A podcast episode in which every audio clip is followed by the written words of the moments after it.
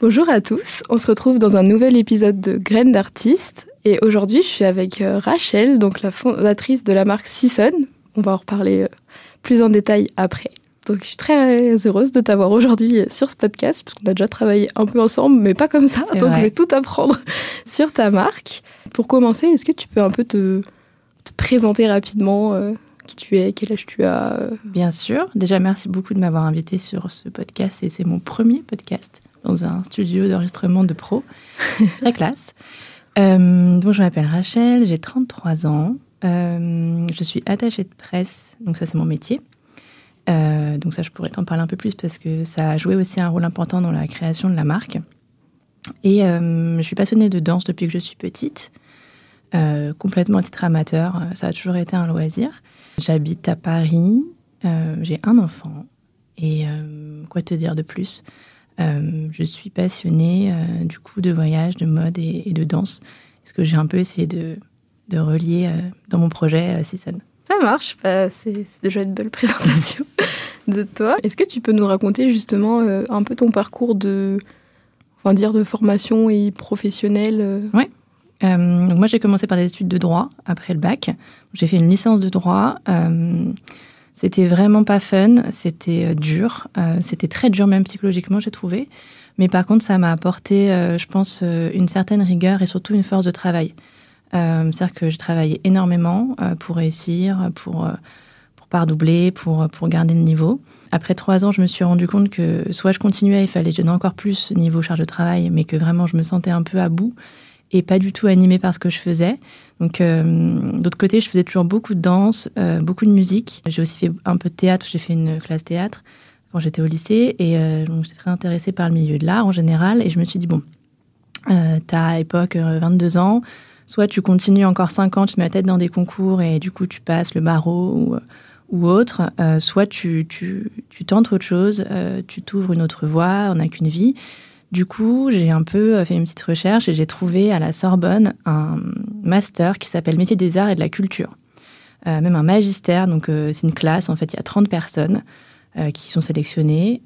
et en fait, tu apprends tous les métiers qui gravitent autour de l'art et de la culture. Donc ça peut être de la communication, du mécénat, de la production. Ça m'a passionné, le, programme m'a passionné. Je me suis dit, il faut vraiment que je postule, donc go, j'y vais. Sachant qu'en partant avec des études de droit, j'étais vraiment pas euh, favorite, parce que euh, c'est pas forcément euh, ce qui préférait dans le cursus, mais j'ai fait une lettre de motivation en béton armé. J'ai écrit à toutes mes profs de danse, de musique, de théâtre.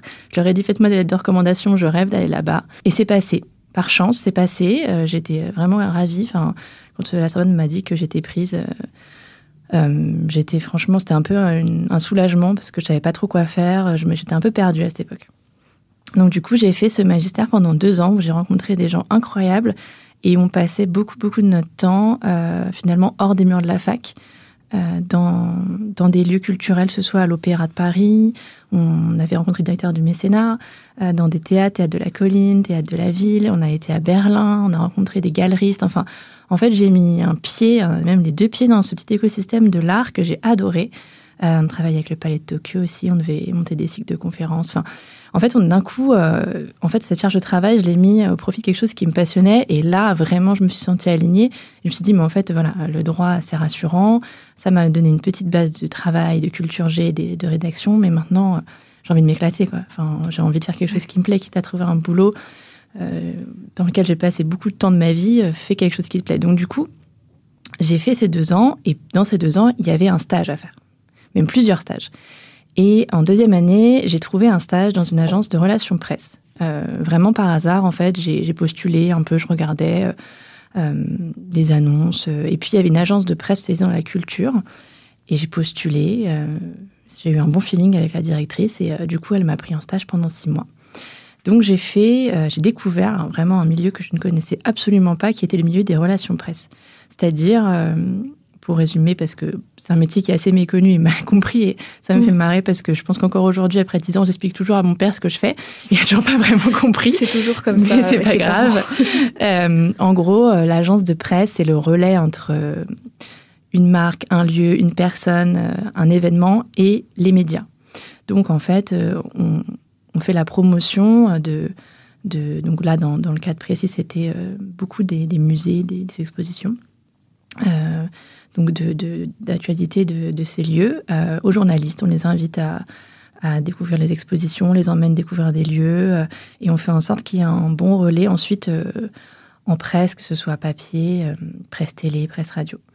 Donc j'ai découvert ce milieu-là pendant six mois et euh, dans cette agence, il y avait aussi un département mode, donc euh, qui était très différent de la culture, mais qui m'a aussi beaucoup attiré parce que parce que la mode, moi ça m'a toujours plu, intéressé sans vraiment trop connaître, parce que j'ai découvert aussi un peu le milieu des petits créateurs de mode qui n'étaient pas mmh. forcément euh, Chanel ou Vuitton dans lesquels tu te reconnais pas trop en tant que petite nana de 23 ans euh, qui débarque à Paris, mais par contre euh, des marques un peu pointues avec des créateurs français qui derrière ont une vraie démarche écologique, artistique, tout ce petit écosystème-là parisien. ça m'a attiré, ça m'a plu et je me suis rapprochée de la, directrice du coup de Spol et on a travaillé ensemble. Donc j'ai un peu basculé de la culture à la mode doucement et surtout j'ai adoré la com.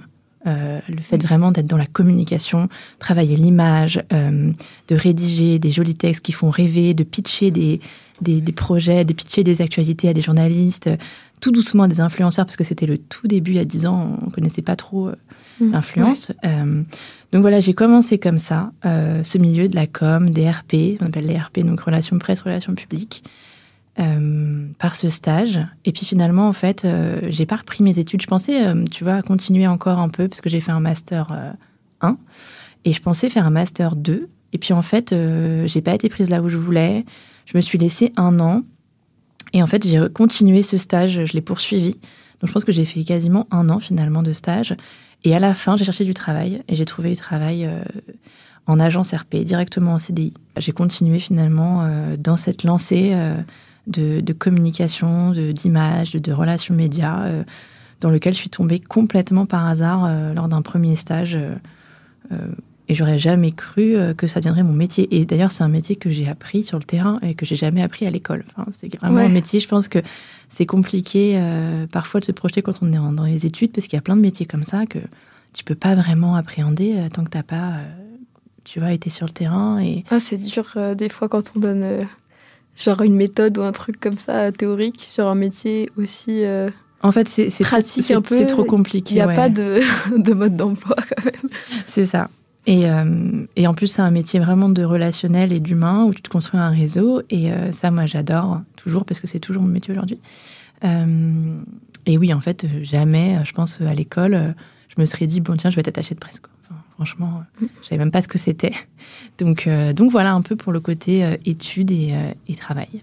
Ok, ça marche. Bah, c'était super intéressant le cheminement du, début droit à, la fin finalement. Mais je pense que c'est un peu pareil pour tout le monde. C'est un peu un parcours classique, mais il n'y a personne qui a vraiment un parcours classique finalement quand tu écoutes les gens. Donc, Non, c'est ça, mais je pense qu'on commence tous dans une voie en se disant bon, bah, par défaut, entre guillemets, on va faire ça parce qu'on sait pas trop, mais ça peut nous ouvrir quelque chose. Et puis après, il y a toujours un truc qui.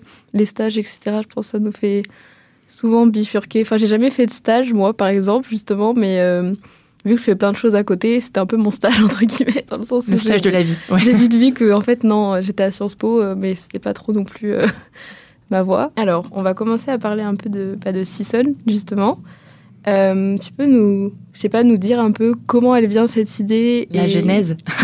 c'est ça, le avant, euh, avant création, comment vous, ouais, comment ça vous vient et puis comment ça se passe un peu. Bien sûr. Donc moi j'ai toujours fait de la danse depuis que je suis petite, comme je te disais, c'était un loisir mais qui prenait beaucoup de temps, finalement beaucoup de place dans ma vie parce que je pense qu'il y a un moment je devais danser peut-être 5-6 heures par semaine. J'avais aussi mes copines de la danse, du coup c'était un vrai écosystème qui me faisait du bien. Euh, quand je suis arrivée à Paris, j'ai découvert euh, les cours open, euh, que tu dois connaître aussi, au studio harmonique, beaucoup, sur de danse du marais un peu, Ricodams aussi. Donc j'ai adoré encore plus le côté multiculturel, plein de gens qui viennent danser. le côté aussi où je trouve, à Paris c'est un peu plus anonyme, personne ne te regarde, tu peux un peu plus te lâcher. Euh, donc la danse a toujours été un peu mon exutoire, l'endroit où je vais pour me vider la tête. C'est vraiment le la discipline, enfin l'activité qui fait que j'arrive à, poser mon cerveau et à vraiment, euh, je pense, me détendre. Je pense beaucoup plus qu'un massage ou qu'un spa. c'est vraiment la danse. Donc j'adorais la danse, aller voir des, ballets. quand j'étais à la Sorbonne, je voulais toujours prendre les projets qui étaient en lien avec la danse. donc voilà, c'était un peu une, enfin c'est une passion, vraiment une passion. Et puis, et puis à côté, en parallèle, je me suis mise à travailler donc en agence RP avec beaucoup d'entrepreneurs dans le milieu de la mode, dans le milieu euh, de, l'art en général. Donc je me suis beaucoup nourrie de leur discours et c'était vraiment passionnant de les voir euh, euh, raconter un peu comment ils avaient créé leur boîte justement, comment ils avaient eu l'idée, comment ils avaient été trouver des solutions, comment c'était leur vie d'entrepreneur, comment ça les portait au quotidien. Donc ça, ça m'a pas mal nourri. Ça a fait, je pense, j'ai remis une petite graine en moi de me dire, bah ouais, c'est chouette d'avoir son propre projet en fait dans lequel tu t'investis pour lesquels tu prends tout le risque, mais aussi euh, où tu peux vraiment être libre. Euh, j'en ai beaucoup parlé aussi avec, euh, avec mon copain qui me disait Mais crée ta boîte, fais quelque chose, ça te plaît, on le sent, tu as envie de. Enfin, trouve une idée, peu importe, même si c'est pas la bonne, tu lances et puis après tu changeras. donc voilà, je, je me disais Je sais pas quoi faire vraiment parce que alors, j'adore le voyage, mais je trouvais que tout avait été fait. Enfin, je, voyais, je voyais rien de différenciant, je j'avais pas vraiment d'idée. Mais mmh. par contre, je me nourrissais beaucoup de ces entrepreneurs avec qui je travaillais au quotidien et euh, je pense que ça a un peu fait évoluer mon mindset au fur et à mesure du temps. Et puis, moi, j'ai vu émerger autour de moi à Paris plein de marques euh, autour du yoga. Je voyais plein de marques de mode autour du yoga. Je travaillais euh, en tant qu'attachée de presse pour une marque justement de yoga que j'adore. Euh, donc j'adorais les vêtements, c'était euh, des mains vraiment lifestyle pour le sport, mais aussi euh, que tu pouvais porter au quotidien, mais à l'ADN très très yoga. Bon moi je trouvais ça chouette, mais en même temps bah ça me parlait pas plus que ça parce que moi le yoga j'aime bien, mais c'est pas du tout une passion, je me sens pas vraiment, tu vois, une yogi dans l'âme. Donc bon, j'ai vu ça, je me suis dit ah c'est dommage qu'il n'y ait pas ça pour la danse quand même, parce que moi ça, ça alors ça j'achète, tu vois, j'achète tout. Un jour, Etam a fait une collection capsule danse. Je les ai vus en magasin, je dis oh j'adore, j'ai tout acheté, tout acheté. Il y avait une sorte de de pull avec un lacet euh, qui rappelait les, les qui rappelait euh, les lacets des pointes, ah tu vois, en satin en satin rose. Euh, il y avait une sorte de tutulon que j'ai, je pense, dû mettre deux fois, parce que c'est un peu dur à mettre quand même. Mais bon, rose à paillettes, mais vraiment, je l'ai adoré. Il y avait un, un cache-cœur, enfin, il y avait tout ça. Donc je me suis dit, ah, c'est trop chouette, j'aimerais trop à pouvoir alimenter mon dressing comme ça de temps en temps avec une pièce, l'ADN vraiment dense, un peu ballerine moderne que j'adore. Et je me dis, c'est vrai qu'en fait, ça n'existe pas trop. Donc, euh, c'est doucement, je me suis mis à réfléchir à ça. c'est vrai qu'il n'y a, pas grand-chose. Il y a Repetto. Donc, mmh. Repetto, c'est cher. Moi, j'adore, tu vois, j'y vais pour rêver à la belle boutique qui est rue de la Paix. Je la trouve très belle. Euh, mais en même temps, je sais pas comment te dire, il y a un truc qui manque, c'est pas hyper moderne. Je me, en fait, moi, je m'y reconnais pas. Tu vois, à ce moment-là, je dois avoir peut-être 28 ans. Euh, j'ai je, tu vois, je trouve ça assez cher. À chaque fois que je regarde, je vois que c'est fait quand même. Euh, enfin, c'est pas hyper éthique. On va pas se mentir, c'est pas hyper éthique les vêtements de danse. Euh, dans les magasins, je me sens pas hyper à l'aise. C'est quand même beaucoup les codes du luxe. Moi, j'ai envie d'un truc euh, fun, tu vois, décomplexé, marrant. Donc, bon, voilà, il y a ça. Je regarde un peu là où moi je jette mes vêtements. Bah, c'est chez Sencha, tu vois, qu'on connaît toutes les, les, les filles qui font de la danse. C'est pas très beau euh, c'est technique, hein, c'est hyper, euh, c'est hyper bien pensé, mais c'est vrai que c'est pas hyper fun. Et puis, euh, je regarde comment sont sapées les filles dans mes cours de danse. Elles sont toutes en jog. Ouais, c'est vraiment ça. Elles sont toutes en jog de cette marque qu'on a toutes, qui est une marque de volet. elles sont toutes en Nike, en Adidas. Bon, je me dis, il y a peut-être un truc à faire. Mais bon, voilà, pas plus. C'est dans ma tête, quoi. Et puis un jour, ma cousine, Marion, qui est styliste, euh, qui a travaillé pour plusieurs marques, euh, des marques pour enfants euh, notamment, m'appelle et me dit Bon, Rachel, c'est quoi les marques? Donc, elle vient à Montpellier. Elle fait C'est quoi les marques à Paris, là, que tu aimes un peu, qui émergent? Parce que moi, je veux monter un truc. donc, voilà, donne-moi tes inspi un peu, je regarde un peu ce qui se fait. Et je me dis Attends, je vais monter un truc? Elle fait Ouais, je vais monter un truc, je sais pas encore quoi. Peut-être une marque de, de petites robes noires, je sais pas, j'hésite. Et je lui dis, bah, en fait, moi, j'ai une idée si tu veux. mais par contre, ça tombe bien. Par contre, je sais pas du tout comment on fait des vêtements et tout. Mais donc, je lui pitch l'idée. Je lui dis, voilà, moi, je vais faire une marque, euh, une marque de danse, mais euh, lifestyle, tu vois, pour les filles qui dansent, mais les filles qui aiment la danse aussi. Pas les ballerines, pas les nanas qui sont hyper, euh, hyper fortes, hyper techniques. juste une, une marque pour les filles qui kiffent danser dans leur salon. Elle me fait, ah, trop bien et tout. Ok, bah, ok, vas-y, on, on, on réfléchit, on, on en parle, on se met dessus. Et ça, c'était peut-être en 2019, tu vois. Donc, donc, on a doucement mûri le projet. Je ne saurais pas te dire exactement à quel moment on a vraiment on a passé la seconde, mais euh, c'était un moment où c'était pas du tout le moment d'ailleurs. Euh, c'était en plein Covid, je crois, 2021. Euh, tout était fermé et en fait on s'est dit, vas-y on s'y met. On s'y met pour de vrai. Moi, entre-temps, j'avais déménagé dans le sud, donc on était vraiment pas loin l'une de l'autre. Et en fait, on s'est mis à se faire des sessions de travail hebdo. Toutes les semaines, on se retrouvait le lundi et on, et on avançait. sachant que ni elle ni moi n'avions jamais monté aucune marque, euh, qu'on n'y connaissait rien, oui et non, parce que elle étant styliste, elle avait quand même des notions de comment ça marchait avec les usines, euh, quels étaient euh, voilà les impératifs pour une prod. elle savait dessiner des vêtements, elle savait faire un patron. Et moi, de mon côté, je savais comment communiquer autour d'un projet. Donc, on avait nos petites expertises en main, très complémentaires. Ce qui est chouette, c'est qu'on n'aime pas du tout faire la même chose, donc du coup, on se marche pas dessus. Et on s'est dit, de toute façon, c'est un side project, c'est un projet pour s'amuser. On va apprendre des choses, on va rencontrer des gens. Euh, donc on, se lance, mais sans se mettre la pression. On va faire ça euh, step by step. Et euh, donc nous voilà au printemps 2021 à démarcher des usines de prod par mail pour essayer de trouver quelqu'un qui voudrait bien collaborer avec nous. Et puis le, voilà, c'était le début, c'était le début du projet. Donc il y a deux ans un peu répondu à toutes mes petites sous-questions que j'avais en même temps. C'est vrai, j'ai trop parlé. c'est parfait justement.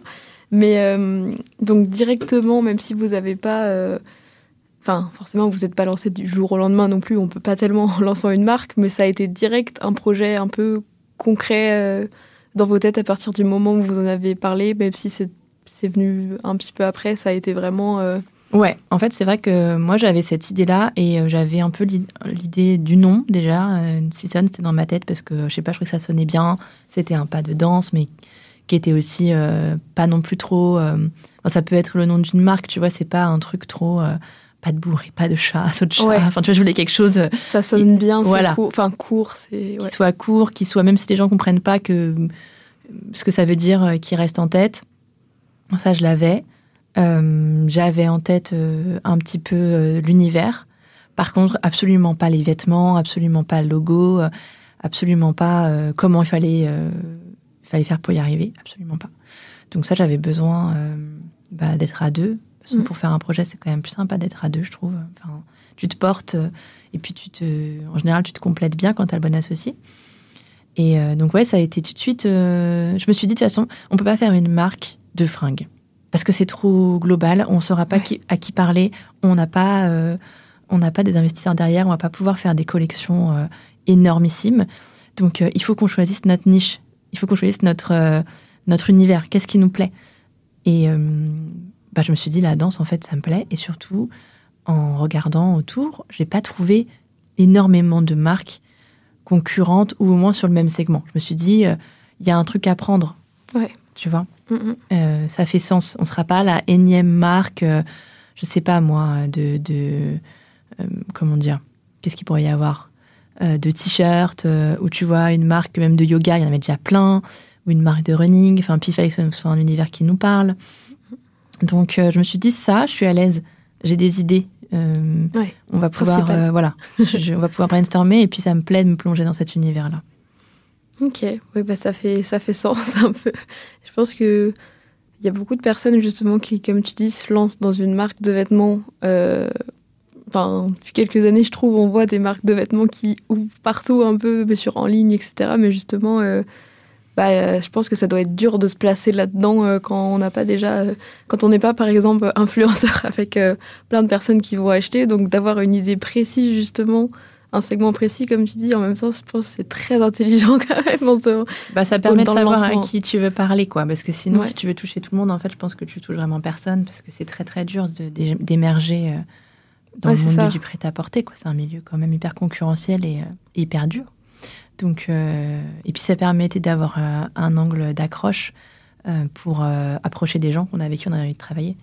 Donc, euh, donc là-dessus, euh, tout de suite, ça a été la ligne. Euh, on n'a pas, on s'est pas dit tiens finalement est-ce qu'on ferait pas une marque de, de, de pilates ou On s'est dit vas-y la danse, ça nous parle, ça nous plaît. Ok, bah ça me plaît aussi, donc ça me ah bon Quand vous lancez un peu cette idée de créer la marque, c'est quoi justement, qu'est-ce qui vous vient Donc la danse, mais c'est quoi vos justement un peu inspiration Est-ce que ça vient de, choses précises ou est-ce que c'est la danse en général bah alors moi et Marion, on voulait une marque qui, qui puisse quand même, malgré tout, même si l'angle d'attaque c'est la danse, parler à tout le monde. Et aussi, on s'est dit, bon, bah, pour, pour penser une marque euh, euh, intelligemment et puis pour pouvoir se plonger dedans, il faut quelque chose qui nous plaît à nous déjà. Parce qu'en fait, si ça ne nous plaît pas, on va pas réussir. En fait, notre cliente cible, notre persona, comme on dit, c'est nous. Donc, c'est pas dur, on se connaît. Qu'est-ce qu'on aime Et euh, du coup, en fait, on a, on a ressorti un peu tous les films déjà un peu cultes de danse qu'on adore regarder, re-regarder, re-regarder. Euh, donc Fame, Grease, Flashdance.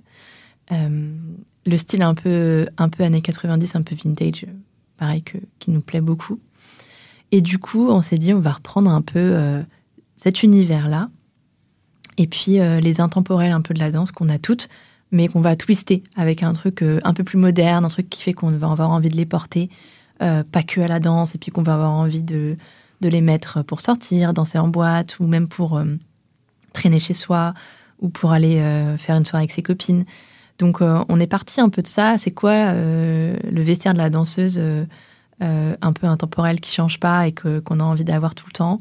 C'est un juste au corps, c'est un cache-cœur, c'est des guêtres. Mais mm. qu'est-ce qu'on peut faire pour qu'il soit ce soit pas les, les justos, les guettes décathlon roses qu'on a toutes eues petites, euh, qu'on a envie, la jupette, qui voilà, qui la jupette et et puis euh, et puis que ce soit pas trop technique non plus parce que ce soit quand même lifestyle, ce soit beau, qu'on a envie de les mettre. Donc on est parti de là et puis euh, après là j'avoue c'est Marion parce qu'elle dessine très bien. Elle a dessiné, elle a fait des propositions, on a regardé ensemble, elle a cousu des patrons avec des tissus qu'elle avait. J'ai essayé, on a retravaillé. Enfin, tu vois, on est parti de ça. Et puis euh, après, on, a, vraiment testé, en fait. J'ai essayé de les mettre pour danser, de les mettre pour rester chez moi. Euh, je lui ai fait mes retours. Je lui ai dit, maintenant, là, en fait, c'est trop court, c'est trop, trop chaud, les manches sont trop longues, euh, etc. Et puis, entre-temps, on a trouvé aussi, c'était une, une, longue histoire, une usine qui voulait bien nous suivre.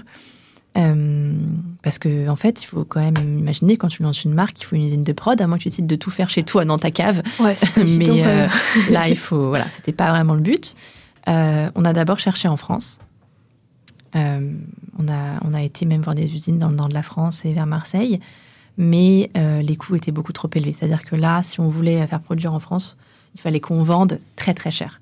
Et directement, en fait, on se positionnait comme une marque haut de gamme, ce qu'on n'était pas, ce qu'on voulait pas être. Et puis, euh, et puis, du coup, là, tu te fermes beaucoup de portes. Si tu vends un produit 300 euh, euros, 350 euros, il faut que tu te positionnes comme ça. Nous, on était, on était tout seuls, on ne pouvait pas, tu vois. On, dit, on va jamais trouver personne qui va acheter des vêtements à 350 euros. Enfin, en tout cas, c'était une autre histoire. On voulait pas. Puis, on pouvait pas, financièrement. Après, euh, du coup, on s'est dit, bon, on va pas faire produire en Chine, c'est hors de question. Qu'est-ce qui est un peu éco-responsable, qui colle quand même à nos valeurs et qui est, et qui est abordable pour nous? Et bah forcément, c'est le Portugal. Hein. C'est là où beaucoup de marques en ce moment font produire. Ils sont très forts. Euh, ils te permettent de produire quand même dans des conditions euh, qui, en tout cas, nous, nous paraissent bonnes. Et puis, euh, et puis ils ont quand même une, une, marge de manœuvre sur les quantités. Parce que tu peux pas, quand tu te lances, faire produire 12 000 pièces. C'est pas possible. Même, même 1000, tu vois, c'est énorme en fait. Il faut se rendre compte que toi, tu les payes, tes pièces, tu vois. Tu les payes au prix de prod, mais tu les payes. Donc, on a réussi à trouver une usine qui nous a suivis pour des quantités quand même euh, assez, euh, en tout cas, qui étaient abordables pour nous. Parce que ce que je n'avais pas expliqué, c'est qu'au moment où on a lancé la marque, on a fait une campagne euh, Ulule, tu sais? Ouais, j'ai de crowdfunding. Te, te demander justement. Et oui, parce qu'en en fait, il faut un peu de sous quand même pour lancer une marque. Donc, on avait, on a mis un peu de fonds propres et on a fait une campagne Ulule où on a eu beaucoup de, de copains et de familles, mais aussi des gens qu'on connaissait pas qui nous ont. Euh, du coup, c'était sur le principe de la précommande, c'est-à-dire qu'on on ne demandait pas aux gens de donner euh, comme ça pour donner, mais en gros de précommander les vêtements qui nous permettaient nous de les faire produire sans avancer tous les fonds. Ok. on avait une petite, petite, petite somme. Enfin, on a atteint notre objectif, mais on n'avait pas non plus demandé le million, tu vois.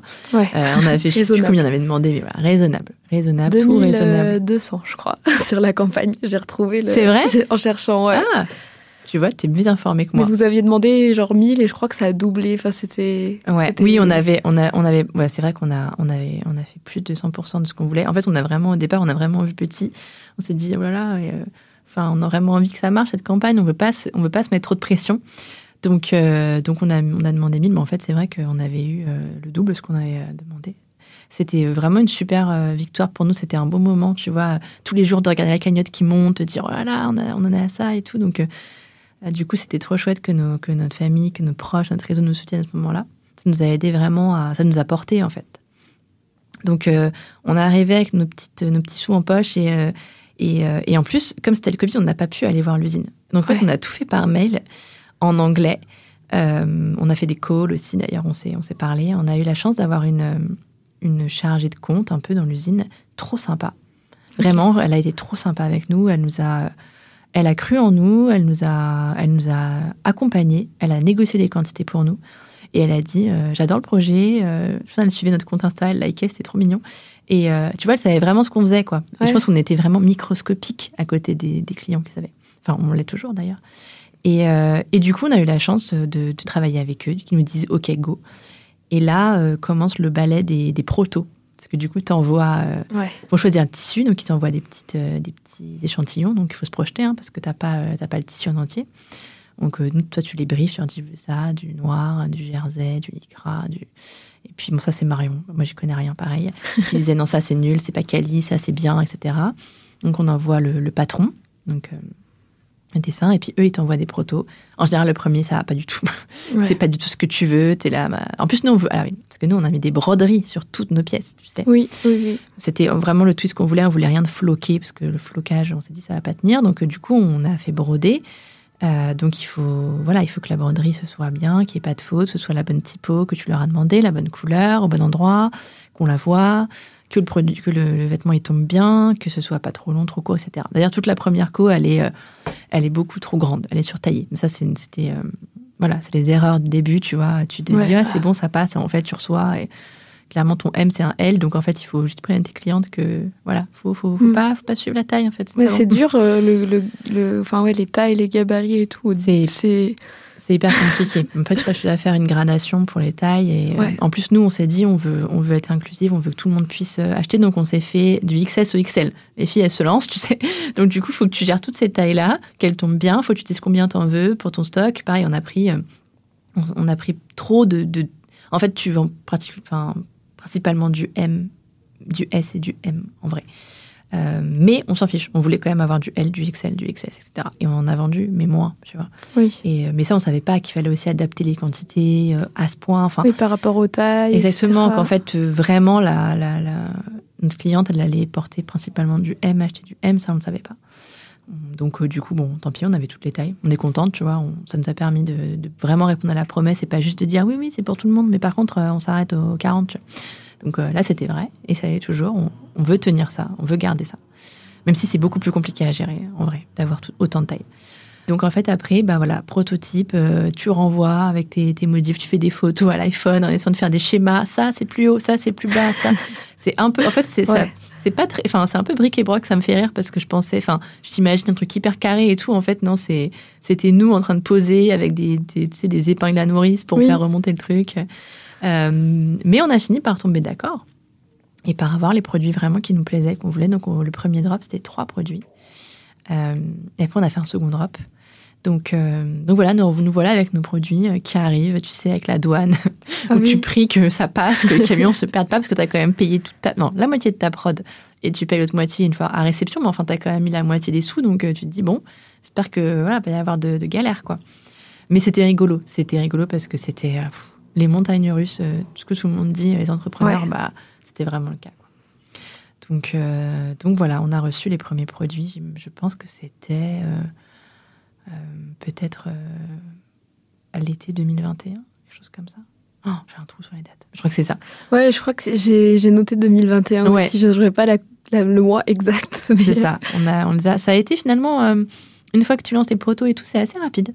La prod a été assez rapide, donc euh, on a reçu tout ça. euh, et puis voilà, maintenant il faut y aller quoi, une fois que les produits chez toi. Ah, c'est Il faut, il faut, c'est bien, c'est bien joli, tu vois, ils sont dans, ta, dans, ta- dans ton salon, mais il faut, il faut commencer à, à trouver des solutions pour, euh, pour les vendre. Ouais. Et justement, vous faites, vous avez donc la production, on va dire, elle est lancée, etc. Comment vous vous organisez après pour euh, bah, justement, euh, c'est vous qui gérez les commandes, qui les envoyez. Comment vous, trouvez les premiers clients entre guillemets Donc il y a ceux qui ont participé, comme tu as dit, à la, campagne Ulule, mais c'est vous. Comment vous gérez un peu tout ce, démarrage de eh bien, alors déjà, il faut faire un site internet marchand. Donc pareil, ça, on, a pris l'aide de quelqu'un parce que autant faire un site, bon, c'est pas trop trop compliqué, mais quand même, il, faut, il fallait que ça fonctionne, qu'on puisse payer dessus. Donc on lance le site, et puis pour faire un site, bah, il faut des photos. Et puis bah, les photos, euh, pareil, il faut qu'on les fasse. Donc, euh, sachant que c'était toujours en plein Covid et que tout était fermé, on ne pouvait pas prendre de studio, ah et puis on n'avait pas non plus, tu vois, euh, trop d'argent à mettre à mettre dans, un, dans, un, shooting. Donc, on a quand même pris une photographe pro qu'on a, qu'on a rémunérée. Et, euh, et, moi, j'ai fait un petit casting sauvage de, de, de danseuses que j'aimais bien sur Montpellier, parce qu'on était à Montpellier à l'époque. Et on a trouvé euh, Angela, qui aujourd'hui pose pour plein de grandes marques. je vois qu'elle explose, des marques de beauté aussi. Enfin, ok, qui est, Ouais, elle est à Paris et, et, je suis un peu ce qu'elle fait. Des fois, je vois sa tête dans des campagnes de, de marques pour Seasonly et tout. Et je me dis, mais c'était notre première, notre première mannequin. Vous l'avez, vous l'avez lancé.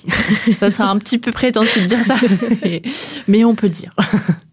Et euh, du coup, euh, on a fait le shoot euh, chez Marion avec elle, Angela, et avec une photographe qui, qui, était hyper chouette, qui est partie vers à Montréal d'ailleurs. Ok.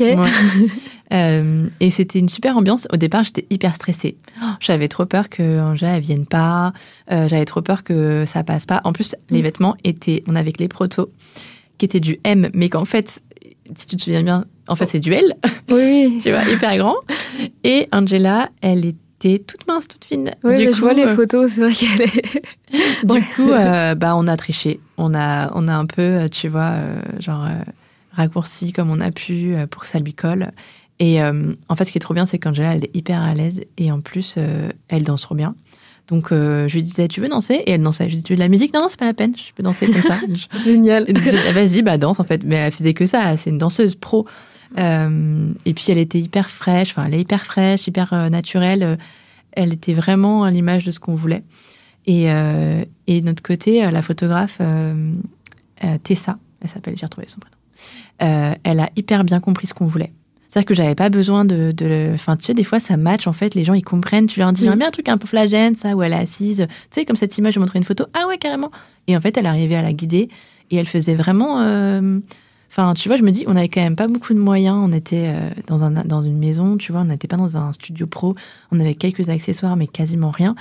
Et elle arrivait vraiment à faire des photos que moi j'aime toujours aujourd'hui, qui sont, qui sont chouettes, qui sont parlantes. Donc, euh, on a fait ce shoot, on s'est bien amusé.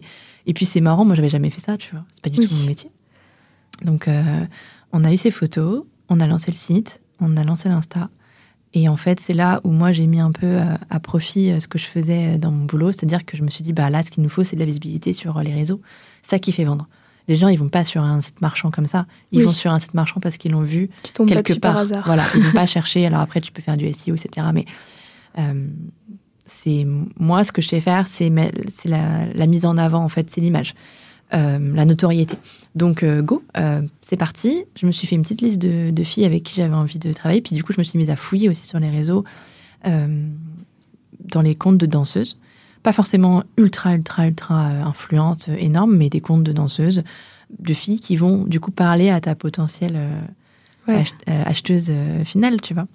Et puis, je leur ai écrit un petit mot et c'était super parce que elles ont toutes été hyper euh, gentilles, réactives, elles ont joué le jeu. Bien sûr, on n'a payé personne, tu vois, on n'avait pas du tout les moyens.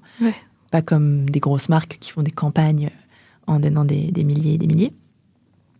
Mais on a envoyé les produits et puis euh, on leur a dit bah voilà, faites ce que vous voulez. Euh, on aimerait trop avoir une photo de vous, une vidéo de vous avec les vêtements. Vous dansez de toute façon, donc en dansant, mais pas forcément. Et, et en fait, je me rends compte que quand tu écris aux gens parce que tu suis vraiment ce qu'ils font, que tu racontes une vraie histoire euh, en leur disant voilà, tu fais de la danse, nous on adore, on adore euh, cet univers, on te suit, on voit que tu danses là, euh, on aimerait bien te donner un produit. bah les, les, filles, elles étaient vraiment, j'ai des filles parce que de toute façon on est une marque féminine, hein. elles étaient vraiment partantes et touchées qu'on les ait, qu'on ait repéré leur compte, qu'on ait regardé leur travail. C'était un vrai échange, c'était pas juste tiens, donne-moi ton adresse, je t'envoie les produits. Et du coup, on a des filles qui ont vraiment joué le jeu, qui ont posté souvent. je parle de, par exemple, Milo, du compte Super Milo, que j'aime beaucoup, qui vit dans le sud, qui est vraiment un compte, une danseuse qui, qui essaye de faire danser tout le monde. elle, elle est vraiment un peu ambassadrice, quoi, tu vois. Elle, poste souvent, euh, elle est très fidèle. Et pourtant, on se connaît pas, mais on a juste euh, eu un bon feeling euh, écrit. Et puis, on, voilà, elle nous suit. Et c'était vraiment la, la force de la marque au début, c'est d'avoir un petit pool de danseuses comme ça qui, qui, qui, ont relayé, en fait. et du coup, de fil en aiguille, je pense de, que la marque soit un peu visible sur pas mal de comptes. comme ça, on a gagné des followers et on a, on a gagné, du coup, des, des, des clientes. Euh, qui ont acheté. Euh, on a fait pas mal de jeux concours aussi euh, pour gagner des followers. du coup, on a beaucoup utilisé la force d'Instagram pour, bah, pour se faire connaître parce qu'on n'avait pas beaucoup d'autres leviers pour enfin, tu vois, au lancement. Et puis c'était celui que moi, je maîtrisais le mieux. Je me sentais à l'aise en fait d'écrire aux filles, de faire des sourcings de, de profil et tout ça. Bah, je pense que c'est quand même une bonne source. Enfin, en ce moment, Instagram, c'est Enfin, tout passe par là. J'ai l'impression même les produits, toutes les marques ont un site Instagram, toutes les justement les, les ambassadrices, tous les programmes comme ça, on voit beaucoup sur Instagram. Et je pense que ça permet pas mal de, pour la visibilité comme tu as dit, je pense que c'est vraiment un, un, bon moyen. Et je pense que pourquoi aussi les danseurs, enfin les danseuses du coup, ça marchait bien parce que tu leur envoyais un message, etc. C'est que souvent les marques de danse, danse pure justement, c'est tellement des gros comptes des grosses choses que c'est impossible de travailler avec eux à moins d'être euh, justement à 50 000 abonnés sur, euh, sur Instagram. Donc là, je pense que c'était plus accessible et je pense. Euh, je pense que c'est parce que ça arrivait pas si souvent ça en fait que des marques contactent des danseuses parce qu'il n'y avait pas tant que ça des marques à l'ADN danse qui ne soient pas comme tu dis des énormes marques mm. Bloc ou Repetto qui bah elles vont pas aller contacter des, des, des filles qui ont qui ont 1000 ou 2000 abonnés. Nous, on s'en fichait. En fait, ça nous allait très bien parce que c'était des nanas qui étaient dans des écosystèmes qui nous intéressaient, qui allaient pouvoir porter la marque, en parler à leurs copines danseuses, euh, qui étaient suivies par des, des, personnes qui aimaient la danse. Et, euh, et c'était des filles qui étaient euh, accessibles. Donc, c'était. Et c'est là où c'était toute la force d'avoir un vrai positionnement un peu niche danse parce que du coup, tu sais, tu sais qui tu vas aller parler. Tu vas pas aller taper sur des grosses influenceuses lifestyle, mais juste sur des filles qui qui peuvent être intéressés par le produit et qui aiment la danse. Ouais, non, c'est sûr. Je pense que c'est un, un, bon, un bon créneau un peu dans ce, enfin, dans ce milieu-là parce que ça fait pas professionnel, donc ça ouvre un peu à d'autres personnes. Ouais. Et il y a beaucoup de personnes qui suivent la danse, mais qui sont pas danseurs, justement. Beaucoup de gens qui aiment la danse. et puis qui dansent, mais comme ça, qui dansent pas à l'opéra ou je sais pas. Oui, bah on visait pas à danser à l'opéra, même si pourquoi pas, s'ils veulent porter des c'est avec plaisir. Mais bah. voilà, tu vois, il y a quand même des émissions. Euh, tu vois aussi grand public, euh, type danse avec les stars. Euh, il y a plein de gens qui aiment la danse. Et puis aussi, moi, ce que j'aime pas, c'est que la danse, il y a plein de gens qui, qui pensent que c'est vraiment. Euh, enfin, c'est en train un peu de se briser, mais tu vois, il y avait quand même beaucoup ces stéréotypes de. la danse, il faut être mince, il faut être souple, il faut être la ballerine répéto. Et justement, moi, je voulais pas ça. Je voulais pas qu'on parle à ces filles-là. Je voulais qu'on parle à plein de filles, des filles qui font du hip-hop, des filles qui, qui, dansent en amateur, des filles qui dansent en pro, mais qui ont des profils euh, hyper variés. Et puis aussi, il y a des filles qui aiment la danse, mais qui dansent pas euh, en pro. Hein, tu vois, juste qui font des cours, qui sont passionnés. Donc, euh, du coup, c'était un beau vivier. Et en plus, moi, fouiller sur Instagram pour trouver des comptes de danse, mais enfin, c'est pas vraiment un travail, quoi. C'est super intéressant. Enfin, il faut découvrir des comptes. Des fois, c'était des, des, petits comptes, mais j'aimais tellement les photos, l'esthétique de la fille, que je lui disais, bah, vas-y, fais-moi des photos je, serais trop contente. Des fois, c'était des comptes un peu plus gros et c'était peut-être moins ma cam, mais par contre, je me suis dit, bon, bah, elle, elle a quand même euh, une audience euh, voilà, qui, tient la route. Euh, on va pouvoir travailler avec elle. Et puis, ce qui était super, c'est que le fait d'avoir d'avoir la, marque et le, et le, média, entre guillemets, le compte Instagram et puis le site, ça m'a permis d'approcher des filles, tu vois, type Nadine Timas, qui était quand même une chorégraphe et une danseuse de hyper connue et reconnue, euh, Laure Dari, qui, elle, fait de la danse et du yoga, euh, Octavie Escure, tu vois, des filles de ballet. Euh, ces, ces filles-là, qui sont un peu des, des stars dans, leur, dans leur milieu, je leur ai écrit, on a collaboré ensemble, j'ai envoyé des produits, je les ai interviewés sur le site. Enfin, ça m'a permis, en fait, de les approcher. Et elles ont très gentiment, tu vois, répondu, mais je me rends compte que quand tu approches les gens pour leur parler d'eux et les mettre en avant et, et avoir un peu leur histoire et tout, bah, en général, ils sont contents de le faire, même si t'es pas euh, une énorme marque. Euh, ils se sentent flattés, ils comprennent que toi, tu as suivi leur univers, tu suis un peu leur travail. Et, et du coup, la marque, c'était aussi un bon moyen de, bah, de rencontrer des gens, de parler avec des gens. Et ça, moi, tu vois, c'est vraiment ce que j'adore. Et du coup, bah, c'était double, double bonus, quoi. Tu, fais, tu fais ce que tu aimes, tu as un projet, et ce projet, euh, il te permet bah, de rencontrer des gens, d'approcher des gens que tu n'aurais jamais réussi à, approcher autrement, en fait. Ouais, c'est ça. Donc, c'était une, carte de, visite et une, petite, euh, une petite porte d'entrée vers un milieu qui, m'intéressait, mais que j'avais pas forcément, euh, tu vois, réussi à, infiltrer plus que ça, parce que voilà, tu danses à Paris, mais tu vas pas aller voir toutes les nanas qui font la danse pour te présenter pendant un café. Par contre, quand tu as une marque, bah, tout de suite, tu as fait un point d'accroche pour échanger avec elle et les connaître, quoi. Ouais, bah, je pense que pour les, enfin pour les personnes qui font de la danse ou comme euh, tu disais le fit ballet, tout ça, c'est quand même un, bah, c'est aussi une entreprise, je veux dire, donc d'avoir d'autres choses à mettre en avant en même temps, ça leur fait du contenu pour eux aussi. Je veux dire, euh, ils ont un nouveau juste corps, ils ont un nouveau, je sais pas, euh, des guêtres ou n'importe quoi, et en même temps, ça leur fait toujours du contenu aussi. Donc je pense ah que c'est un peu donnant-donnant. Bien sûr. Donc en même temps, c'est de l'échange de visibilité. C'est ça, ils y trouvent leur compte, toi, tu trouves leur, ton compte aussi. Donc, c'est, je pense que c'est, c'est en ça que c'est un peu une force des deux côtés aussi. Peut-être euh, les réseaux aujourd'hui, même quand tu n'as pas les moyens forcément de payer justement bah, des gens pour parler de ton produit, peut-être que c'est plus naturel aussi. S'il n'y a pas de rémunération, ça reste peut-être un peu plus euh, bah, spontané, entre guillemets. Hmm. Mais je sais pas comment toi tu as vécu non plus ces, toutes bah, Bien sûr, on aurait aimé euh, avoir un budget de dingue, tu vois, à débloquer, mais en même temps, on pouvait pas, donc il fallait faire les choses différemment. Et, euh, et là, le fait de réellement s'intéresser à ce que font les gens, de, de, réellement regarder et se dire, bah voilà, nous, on regarde ce que vous faites, ça nous plaît, euh, on aimerait bien vous mettre en avant sur le site, on aimerait bien faire quelques stories, poser des questions sur votre parcours et puis vous envoyer des vêtements. En fait, c'était un peu une approche 360 euh, degrés où nous, on les mettait quand même en avant aussi auprès de notre communauté de, danseuses parce qu'entre-temps, forcément, le fait de, de, poster, de faire des collabs, ça nous a fait gagner un peu de monde sur les réseaux. Pas énormément, mais tu vois, on a plus de 1000 personnes qui nous suivent. On n'a acheté aucun follower. Les gens qui nous suivent, c'est que des, filles qui aiment la danse. Donc si on pousse... Euh, euh, si on pousse un, concept de danse, un lieu, une danseuse, un profil, elle va être vue par 1000 filles mais c'est 1000 filles qui seront intéressées. Tu vois c'est pas 1000 euh, personnes euh, random, euh, il y en a peut-être deux qui aiment la danse et, et le reste qui aiment le foot, tu vois. Donc ça, on l'a gagné très doucement, mais tu vois, au moins, moi je suis, je suis à l'aise avec le fait de dire qu'on a cette petite communauté rikiki, mais mais pertinente, tu vois. Ouais, c'est ça. Et maintenant, de toute façon, la micro-influence, euh, c'est ce que tout le monde cherche parce qu'on s'est rendu compte que des fois, en travaillant avec des profils, euh, ça, moi, je le vois à titre plus pro, euh, avec des profils à, à des, qui ont des, des, millions, des, milliers, des centaines de milliers, voire des profils qui ont un million de followers, parfois, tu n'as pas d'engagement finalement de la communauté.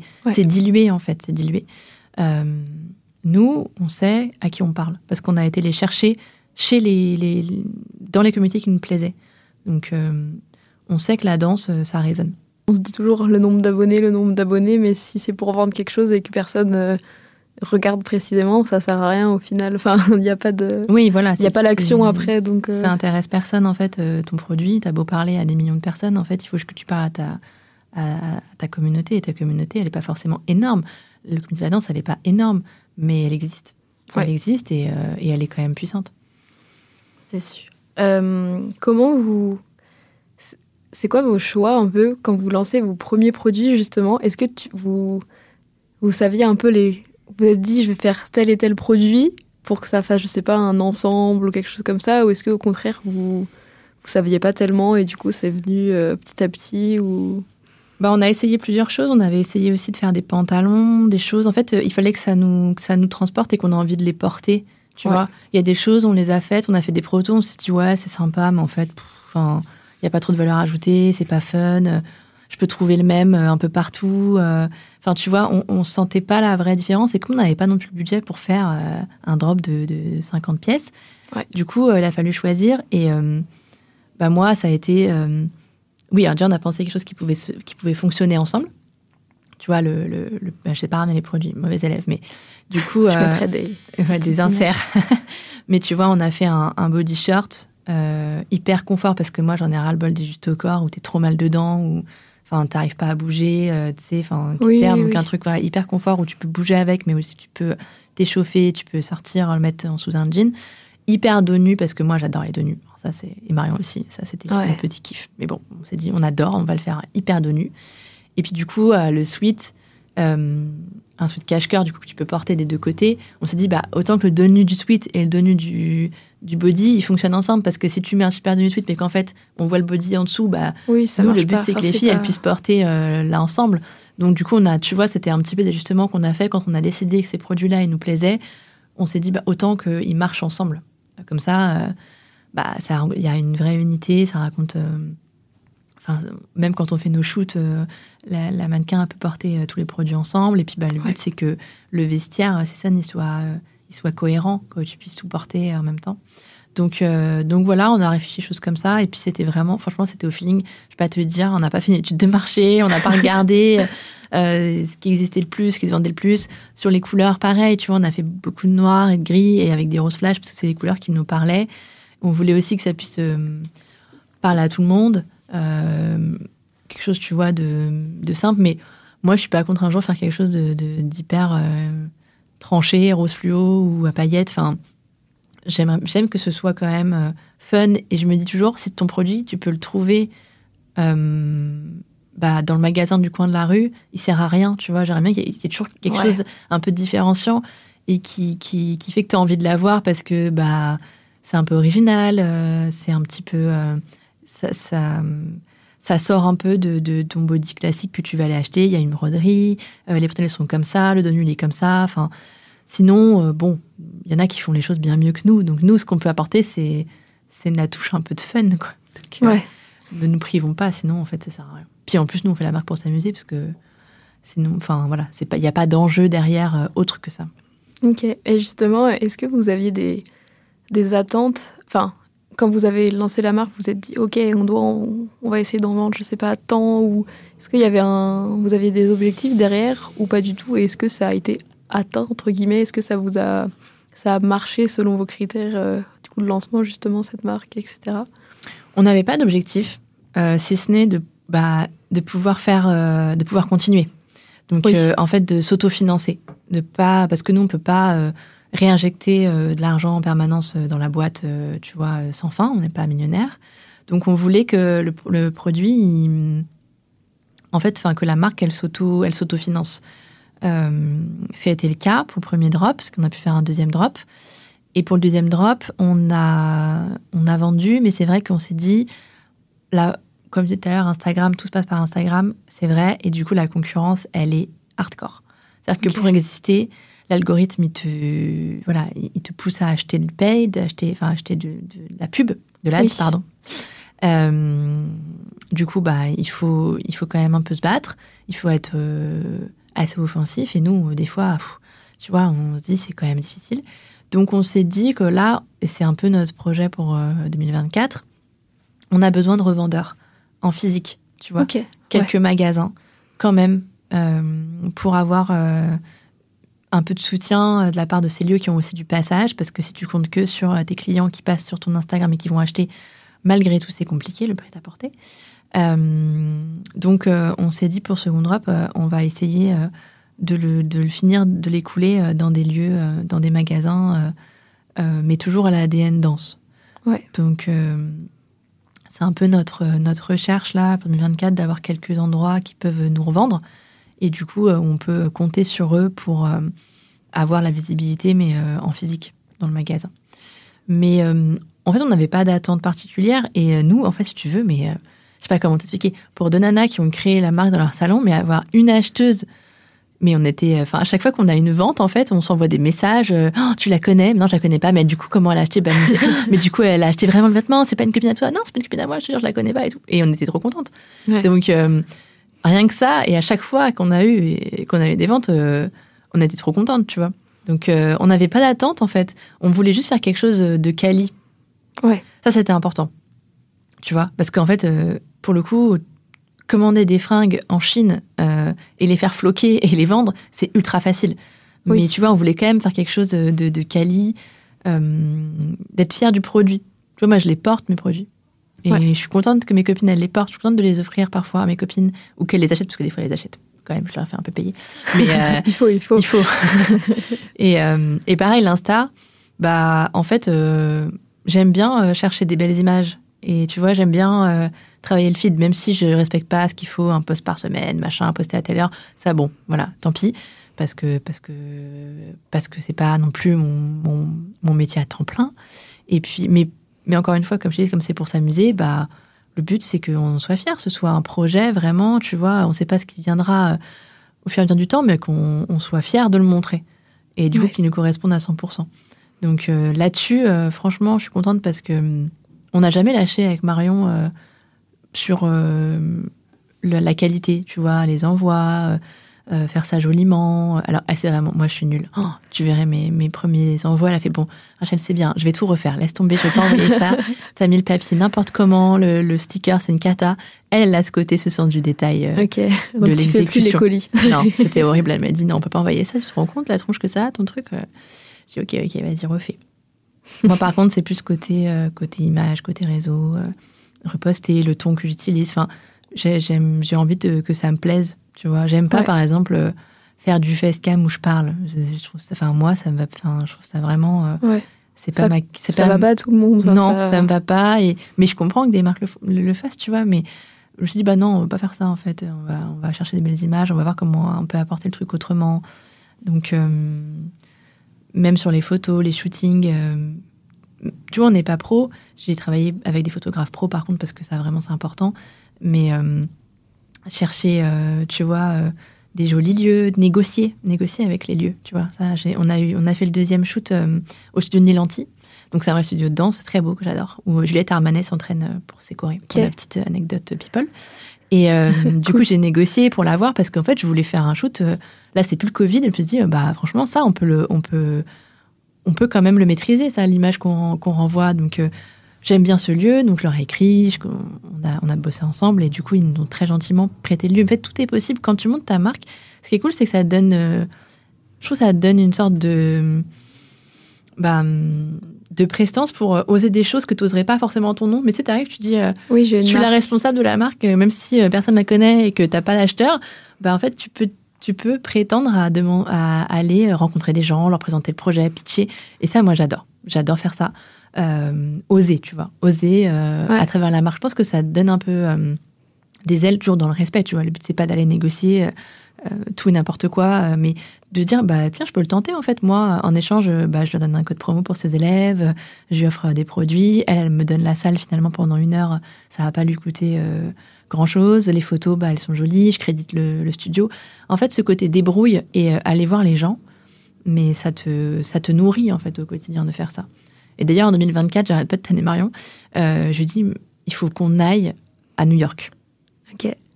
Juste pour faire un roadshow. Euh, parce que tout le monde m'a dit là-bas, c'est fois 1000 parce qu'il y a un côté entrepreneurial euh, très fort. Vraiment, je pense. Le sport, euh, il y a des studios de sport et de danse et de yoga aussi, même si nous, comme je dis, on n'est pas yoga, mais il y a des, à tous les coins de rue, littéralement. Mm-hmm. Et je lui dis, mais on va y aller avec nos vêtements et on va faire du, du porte-à-porte, on va négocier des rendez-vous. On l'a réussi à le faire en France où c'est quand même un peu verrouillé.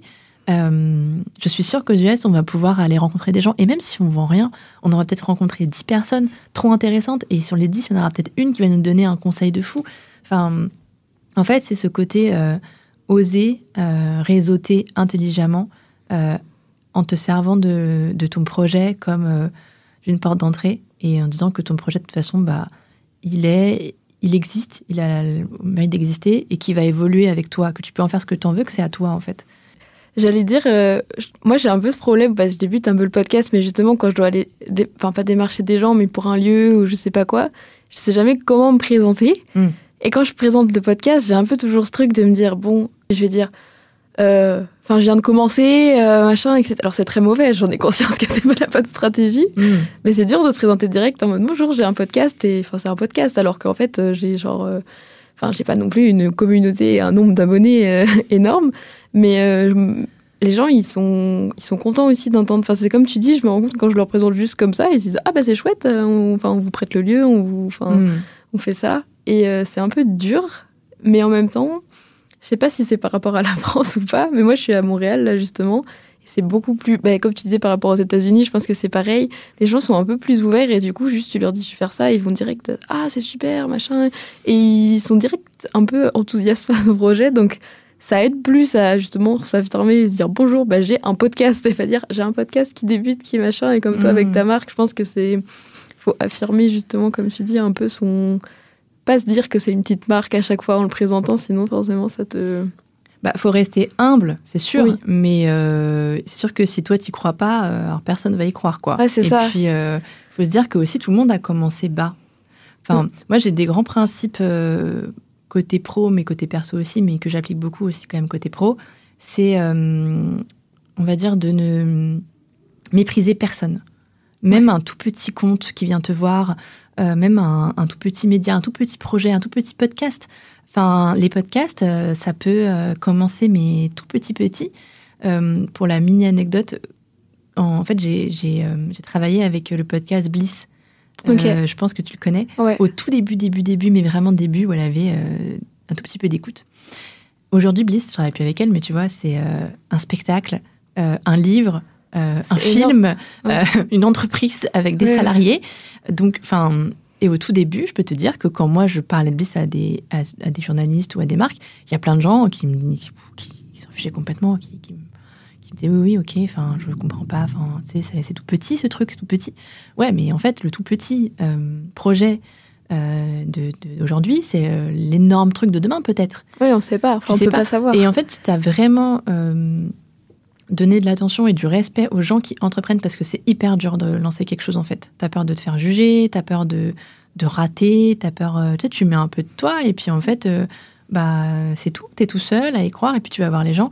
Mais, hum, et donc, en effet, si des gens te, te prennent de haut, te méprisent, bah. Toi, tu vas t'en souvenir le jour où Ouais. peut-être tu vas cartonner, ou même juste tu vas fonctionner, ou même juste tu vas euh, lancer un autre projet qui, lui, par contre, celui-là va cartonner, bah, les gens qui t'ont complètement bâché euh, à ton premier coup d'essai, tu vas t'en souvenir. Et par contre, les gens qui t'ont soutenu, tu vas t'en souvenir aussi. Ouais. Et euh, bah, je pense que c'est- c'est c'est pareil, en fait, quand toi, t'a- t'arrives euh, et tu- et qu'il y a des gens qui viennent à toi, euh, bah, je pense que c'est important de vraiment traiter tout le monde avec respect, mais du vrai respect, tu vois. Pas juste les bâcher avec respect, mais vraiment... euh, Ouais, c'est quand sincère. même être sincère, quoi. Même si tu peux pas travailler avec eux, euh, regarder ce qu'ils font, les suivre. Enfin, ça, ça coûte rien. Et ou prendre cinq minutes, prendre un café. Moi, je suis très café. C'est-à-dire que j'adore prendre des cafés. J'ai un café à côté de moi, mais Ouais. j'adore prendre des cafés avec les gens. C'est un peu devenu mon mon mon, mon mantra. Prenons un café. Parce que en fait, prendre un café avec quelqu'un, euh, ça t'engage à rien, ça ne l'engage à rien. Par contre, ça peut déboucher sur des choses euh, vraiment chouettes. C'est-à-dire que tu prends une heure de ton temps. Soit c'est quelqu'un qui veut te rencontrer et du coup tu lui accordes une heure de ton temps. Soit toi tu demandes à quelqu'un une heure de son temps, prendre un café avec lui et lui demander euh, de parler de lui. Souvent les gens ils sont contents de le faire. Et bon, faut que ce soit quelqu'un voilà avec qui tu une affinité, une accroche, qui t'intéresse, etc. Mais je pense que ça, on le valorise pas forcément toujours. Mais si c'est un conseil que je peux donner à n'importe qui qui veut monter un projet, c'est aller prendre des cafés avec les gens qui vous inspirent. Demandez-leur, osez leur demander un café. Franchement, au pire, ils vous disent non, ils vous répondent pas. Au mieux, moi, je me suis retrouvée à prendre euh, un café une fois chez une attachée de presse qui bossait pour des marques de luxe à Los Angeles parce que j'avais lu son interview dans Cosmo et que je lui avais envoyé un mail en mode Ok. salut, euh, je suis en stage, mais en fait, euh, je trouve ça trop intéressant. Elle m'a dit ok, bah viens prendre un café à la maison. On a pris un café. On n'a pas travaillé ensemble ou quoi, mais elle m'a parlé de choses et c'était hyper intéressant et j'en suis ressortie grandie.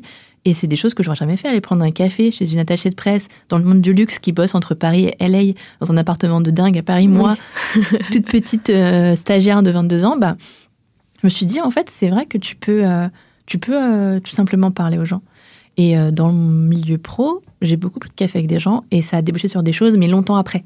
En fait, Ouais. les gens, sur le moment, euh, tu dis, bon, moi, j'ai pris un café avec eux, super, ça m'a rien apporté. Non, six mois après, un an après, ils peuvent te rappeler, ils peuvent penser à toi, ils peuvent se souvenir que bah, ils t'ont rencontré. Et euh, c'est pareil, en fait, quand tu montes un business, c'est euh, oser, en fait, aller un peu euh, frapper à la porte des gens. Et vraiment, au pire, ils te disent non. Tant Ouais. pis, ce sera pour une autre fois. Mais, euh, mais voilà, c'était quelque chose que c'est quelque chose que j'aime bien faire et que je continue à faire euh, autant pour mon métier que pour Season, que même à titre perso. Alors c'est un peu différent à titre perso, mais en tout cas le, côté entrepreneurial. Euh, et euh, il paraît qu'à New York, euh, bah, quand j'avais été, je m'étais fait une semaine pour aller danser à New York, tester les studios, le Broadway Dance Center, entre autres, que tout le monde connaît. et j'avais pris un café justement avec une, une française à, qui vit à New York et qui avait monté le réseau She for She. Et je me souviens, donc c'est un réseau de femmes francophones à New York. On avait pris un café et elle m'avait dit euh, mais viens ce soir à la maison je fais une soirée euh, justement et tout entrepreneurial donc moi je pouvais pas mais je me suis dit mais en fait c'est dingue. C'est fois mille en fait par rapport à Paris. C'est-à-dire que tu es invité immédiatement le soir même chez la personne à un apéro network quoi. Et c'est pour ça que je te dis que ben ouais euh, exactement ça peut aller super vite. Et c'est pour ça que je te dis que j'ai envie d'y aller parce que parce que je pense que même si c'est une rencontre une seule qui est intéressante bah j'aimerais bien la faire tu vois. Ouais ça vaut le coup d'essayer. Mm Mais puis en plus, je pense que le, ils aiment bien le côté français un peu aussi. Genre, euh, les marques françaises, etc. Ça fait un peu gage de, de qualité. La de... French touch. Non, mais c'est vrai. c'est, bah, nous, ça nous fait rire parce qu'on on vient d'ici, mais c'est un réel, un réel il truc paraît, aussi. Il paraît qu'il y a un vrai, ouais, un vrai soutien entre Français. Donc. Écoute, je te dirais, si j'arrive à, à, faire monter Marion dans l'avion et, euh, ça marche. et à, la faire euh, de force, de force et me suivre dans mon. Tu lui offres des délire. billets, genre anniversaire ou je sais pas quoi, et puis elle a plus le choix. Elle a plus le choix, elle me suit. Hein, mais... Parce que c'est marrant, c'est que Marion elle est très timide. Et je lui ai dit aujourd'hui, tu sais, je vais enregistrer un podcast sur ça. Elle me dit, oh, je dis, euh, si dis n'importe quoi, tu, tu, tu m'en voudras pas. Elle me dit, non, mais Rachel, j'aurais pas été capable de dire un mot au micro. Je dis, ah bah oui, ça aurait été dommage. Parce que, ouais, non, mais c'est pas facile. Hein. elle aime pas trop ce côté-là, euh, représentation. C'est pas, pas son truc. Elle est plus forte euh, dans l'écrit, dans la gestion et, et, dans le calme des, des, galères administratives.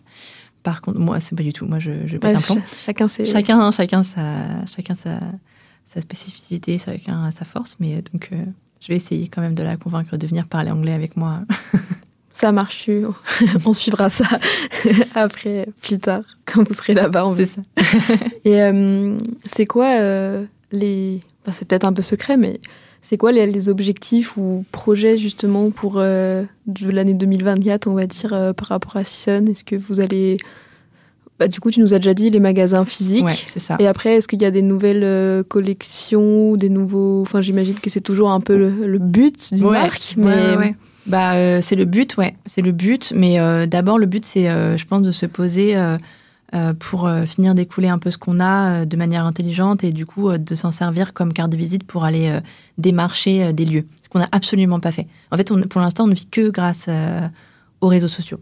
Ouais. Donc, euh, c'est de se dire euh, de pas euh, être trop tête brûlée et absolument vouloir reproduire, reproduire, reproduire encore des, des, des, nouveaux, des nouveaux, nouvelles pièces. C'est quand même pas sans impact, tu vois, même écologique et tout. Ah après, tu as du stock. Et moi, j'ai pas envie de faire du stock pour faire du stock et après de, les brader.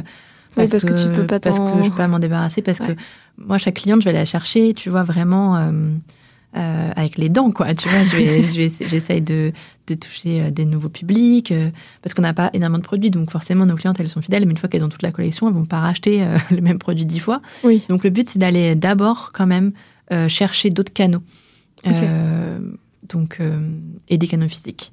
Ouais. Donc ça c'est vraiment et puis c'est un nouveau un nouveau pari, c'est-à-dire que là on va sortir un peu derrière l'ordi on va aller euh, faire la petite euh, VRP là, avec, nos, avec nos, vêtements et on va aller essayer d'aller voir quelques, quelques lieux. Donc c'est vraiment ça. Et moi, je le prends comme une expérience, tu vois. Je ne mets pas un objectif. Parce que, oui. parce que sinon, si je mets un, objectif, ça veut dire que là, j'arrête de travailler, que je me mets à temps plein et je cherche des investisseurs. Pourquoi pas? Mais euh, pour l'instant, non. J'ai envie que ça reste une succession d'expériences cool, tu vois. Là, aujourd'hui, j'enregistre un podcast avec toi. Euh, peut-être demain à New York, je vais négocier euh, avec une salle de danse.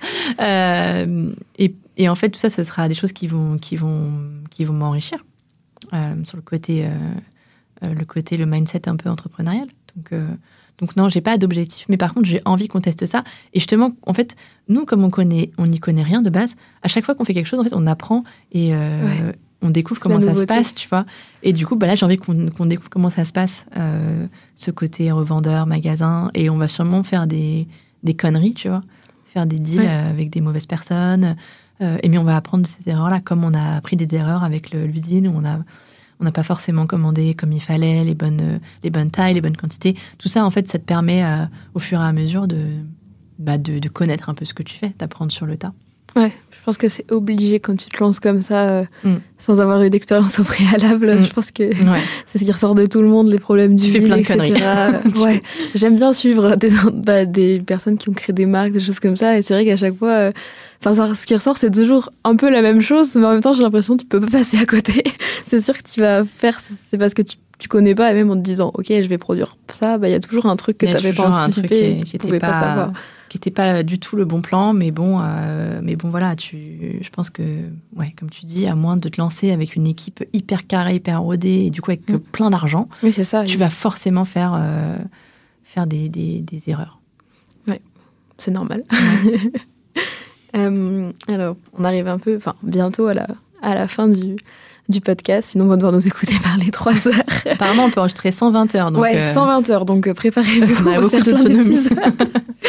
Euh, c'est les petites questions que j'aime bien poser un peu à, à tous mes invités parce que je trouve ça intéressant de voir comment chaque personne bah, pense sur la même question un peu. Mhm. vu que bah, le podcast s'appelle Graines d'artiste, c'est quoi pour toi ta une définition un peu de la vie d'artiste? Mais ça peut être vraiment euh, ta définition personnelle, ce sera pas la même que, Waouh. que moi, par exemple. Bon, alors moi, déjà, je me considère pas comme artiste. hein. On va remettre le truc, Ouais, c'est en- ça. on va remettre le truc euh, à sa place.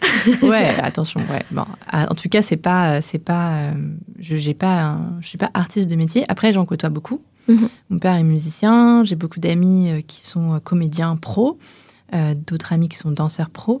Donc, je vois, euh, je vois cette vie-là euh, comme une vie quand même pleine d'humilité. De, je pense vraiment quand tu es artiste pro, euh, je les trouve tous euh, pleins d'humilité, de remise en question en fait permanente par le côté quand même très euh, instable et éphémère en fait de l'art, surtout quand tu fais de l'art vivant. Ouais. Tu vois, tu travailles des heures et des heures et des années pour une performance sur scène qui peut durer, qui peut durer allez, quelques minutes, ou même si tu fais un spectacle entier qui peut durer une heure et demie. Tu peux toujours, bah, du coup, te rater sur scène. Tu peux toujours, dans la danse par exemple, tu peux toujours te, te blesser, te tromper, te faire, te faire mal. Ce que j'ai bah, un tout petit peu vu quand tu fais des, même des galas. Tu vois, moi j'ai fait des Oui. galas, alors des galas d'école, hein, c'est pas des galas pro, mais euh, tu vois, euh, tu, tu bosses toute l'année et puis en fait, bah, au moment où c'est à toi, euh, t'es malade, tu te fais une entorse, euh, t'oublies euh, la Corée, euh, tu rates ton truc que tu passais tout le temps. Enfin, donc c'est ce côté euh, très éphémère et en même temps euh, qui du coup te force à être humble et, et en même temps qui te force aussi à beaucoup travailler. En fait, c'est le travail.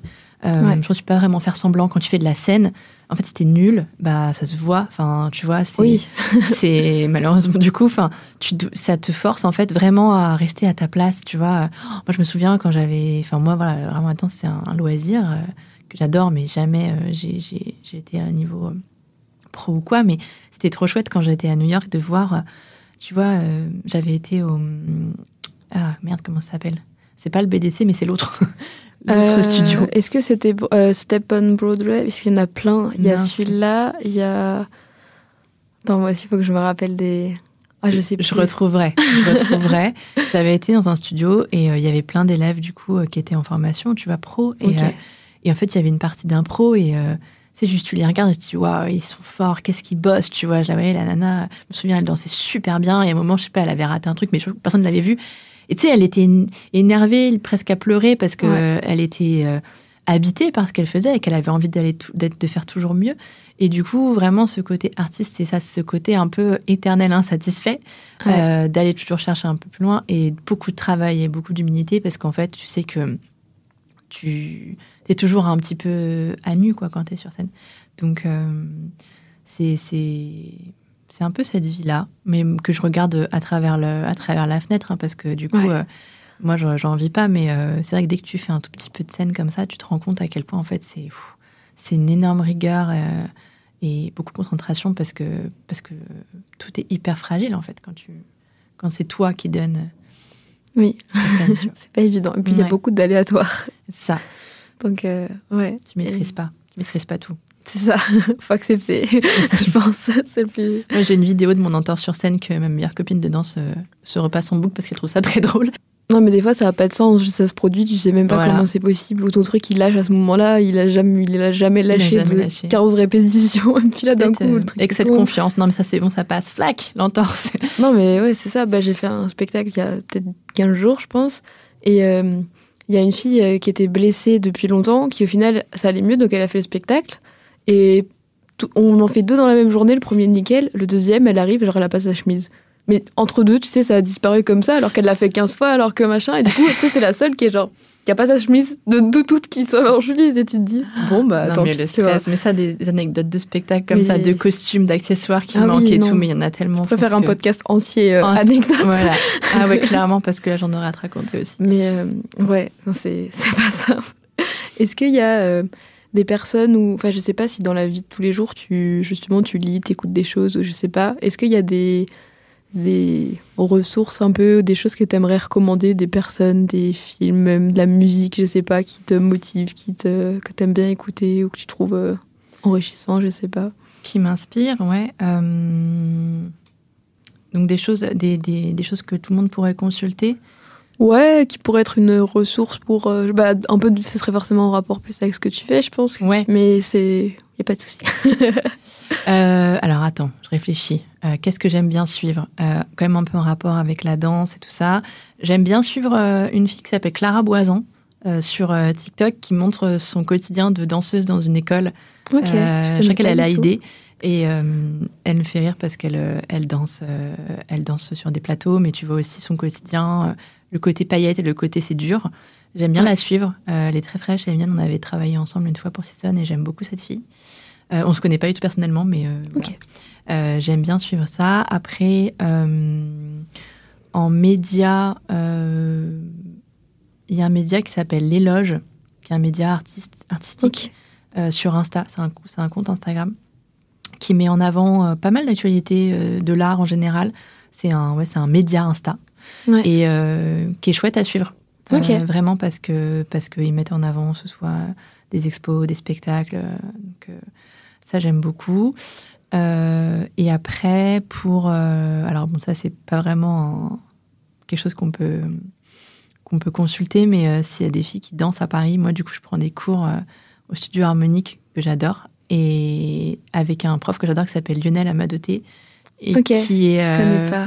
Une sorte de, de source d'énergie intarissable. D'accord. Et du coup, euh, je recommande à toutes les danseuses, danseurs qui ont un coup de mou de venir prendre son cours parce que, parce que franchement, moi, c'est vraiment mon, exutoire et euh, je, je trouve que hum, il a une bienveillance et une énergie euh, qui, moi, m'a parfois réconcilié avec la danse quand c'était un peu dur. Tu vois, quand Ouais. euh, il y a des moments franchement, t'en as marre, euh, t'as plus envie, tu te trouves naze, euh, tu trouves que l'ambiance, elle est un peu, un peu, un peu mauvaise.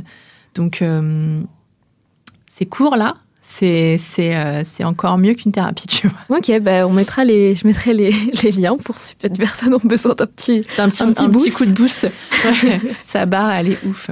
Et Ok. lui, il est, il est fou. Non mais c'est c'est cool. J'aime bien découvrir des gens. À tous les podcasts, je me rends compte que je connais rien en fait, qu'il y a trop de ressources. Ouais, non plus, je connais rien. Vraiment, je que sors les, les trucs que je connais là, comme ça, qui me sortent. Il y a sûrement plein de choses auxquelles je pensais après. Je me suis dit, mais c'est ça que j'aurais dû lui dire. C'est pas grave, Mais, tu pourras me euh, dire, je le mettrai en, lien si j'ai jamais il y a une une. chance. T'as le droit à une seconde. J'ai chance. pas assez préparé. Non mais parce que je pose des questions en surprise, mais du coup forcément tout le monde est là genre ah, attends faut que je me rappelle du nom mais je sais plus. Donc euh, non c'est déjà c'est déjà cool. Euh, est-ce que bah, c'est ma dernière question est-ce qu'il y a une personne ou enfin même comme ça peut être plusieurs personnes aussi mais que justement t'aimerais entendre euh, sur le podcast? Ça peut être euh, un domaine c'est artistique mais au sens très large donc Ok. Alors, qu'est-ce que j'aimerais entendre sur le podcast? Ah bah si, je pourrais te donner son, son contact. C'est c'est Alan. C'est un danseur Euh, qui dansait avec moi. euh, Enfin non, pas avec moi du tout. Qui dansait dans la même école que moi, qui est plus jeune que moi, bien plus jeune que moi. Euh, à Meaux, quand, on a- quand j'ai commencé, donc dans le 77, à côté de Disney. Ouais. Et en fait, c'est un, un mec qui a un talent de fou et euh, qui, euh, qui danse à New York en ce moment, je crois, et qui est devenu danseur pro. ah, c'est top Et euh, j'aimerais bien euh, qu'il passe euh, au micro pour qu'il raconte sa version, tu vois, de ouais la danse en tant que mec dans une petite école, euh, quand t'es le seul mec de l'école, euh, comment euh, il s'est fait repérer, comment est-ce que il est rentré euh, dans une école pro, et comment est-ce qu'il il est tout jeune, mais tu vois, je sais comment est-ce qu'il construit sa carrière, bah oui c'est hyper intéressant d'avoir un peu le point de vue d'un d'un danseur qui se lance. Ouais. Le cheminement que tu as quand tu es ado et que tu fais de la danse, euh, et que ça prend beaucoup de place dans ta vie, l'hygiène de vie que ça demande, comment tu perçois l'avenir aussi, comment tu imagines, ça doit faire peur, un peu, ça doit être hyper excitant. Donc, ouais, j'aimerais bien entendre lui. Ok, bah, ça marche. Bah, c'est marrant que tu dises ça parce que j'ai fait un. Bah, c'est le podcast qui sort. Euh, bah, il sera déjà sorti au moment où tu la sortiras, du coup. Mais j'ai fait, j'ai interviewé justement une danseuse euh, qui a 18 ans et qui en fait vient de commencer en compagnie il y a euh, deux mois. Ok, ouais, c'est une femme du coup. Tout début de carrière. Donc ce sera assez intéressant parce que c'est pas le même parcours. Donc d'avoir le côté masculin, c'est pas c'est pas pareil non plus. Donc mm. c'est je note. voilà. je l'idée. Bon bah on va on va s'arrêter là pour cet épisode. Euh, merci d'avoir été avec moi euh, aujourd'hui. Je pense que c'était hyper intéressant. Pour une fois, c'était un peu plus euh, business, on va dire, entrepreneuriat, mais je pense que ça peut aider tout le monde, même dans un milieu artistique. C'est aussi du, du business un peu quand, quand on ouais. en vit. Prenez des cafés avec les gens. C'est ça, prenez des cafés, retenez, mais pas trop de café, ça c'est pas bien la tisane, la santé. Voilà. Et puis, bah, je mets tout enfin tes liens, etc., euh, pour que les gens puissent voir plus, plus visuellement euh, quels, sont, euh, quels sont les produits de la marque. si ça vous a plu, vous pouvez retrouver bah, tous les autres épisodes de toute façon sur Spotify et sur YouTube. Et puis, n'hésitez pas à commenter sur ce qu'on dit parce que moi, j'aime bien discuter avec les gens. Ce sera pas un café, mais ce sera un, un café virtuel si les sujets vous ont plu. Donc, merci beaucoup. Merci à toi.